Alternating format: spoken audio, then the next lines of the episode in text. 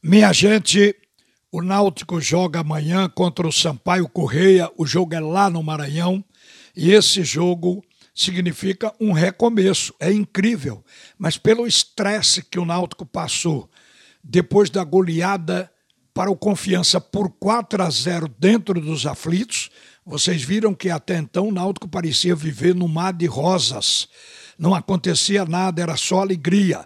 Depois da partida dos 4 a 0, o tumulto começou até no vestiário e repercutiu durante a semana até aqui.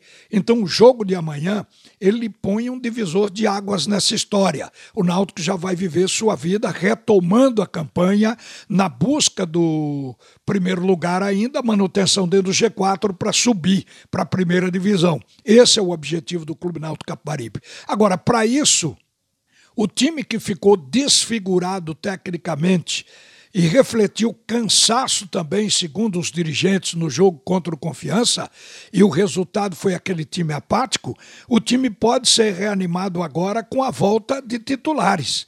Vocês sabem que estiveram fora Camutanga, o Brian e o Vinícius por suspensão do terceiro cartão amarelo. Eles já estão voltando.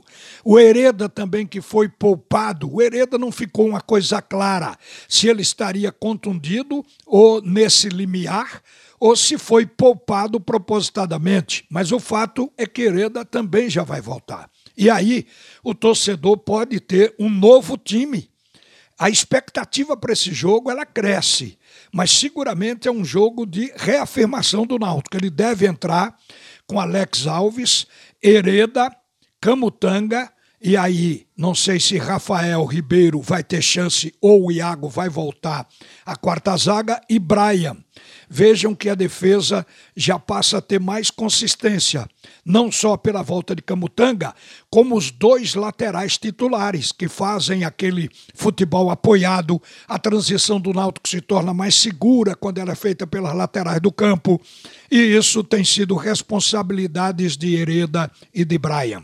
Agora, o meio-campo pode ser o titularíssimo. O técnico pode escolher Trindade ou Djavan completa com Haldney e Jean Carlos. E aí o ataque fica a dúvida. Iago Dias vai começar jogando com o Paiva e o Vinícius, que também o Vinícius joga. Repare, a volta do Vinícius é importante. Passou a ser o jogador mais importante do ataque depois da contusão de Chiesa. Jogador com quem o Giancarlo tem afinidade e de onde saem as principais jogadas, tanto de finalização como de assistência. Ela tem sido sempre do lado de Vinícius, então ele vai estar de volta. Agora o Náutico pode ser ainda mais forte se o Caio Dantas estrear começando a partida. Aí o Paiva vai ficar no banco. Isso é o que está ainda com uma interrogação, porque o Hélio dos Anjos não se antecipou quanto à formação da equipe. Mas eu quero lembrar também que o Náutico deu uma injeção de ânimo ao anunciar o jogador que vem para ocupar a vaga deixada pelo Eric, que foi para o Ceará. O Thailson, ele já está no Recife, tem 22 anos, todo mundo sabe que é cria da base do Santos. Thailson atua pelos lados do campo, e aí uma razão para considerá-lo substituto de Eric. Thailson já tinha sido emprestado ao Curitiba, onde fez 10 jogos e foi devolvido e reincluído no Sub-23 do Santos. Recebeu proposta de clubes da Série B, e até do exterior. Mas diz ele que preferiu vir para o Náutico e essa escolha se deveu ao fato de que ele reconhece no Náutico a grandeza e pelo bom desempenho do Náutico no Campeonato Brasileiro. Para qualquer jogador entrar num time pronto e um time voando como estava o Náutico, evidentemente que é bem melhor. E deve ter sido isso o que Thailson quis dizer.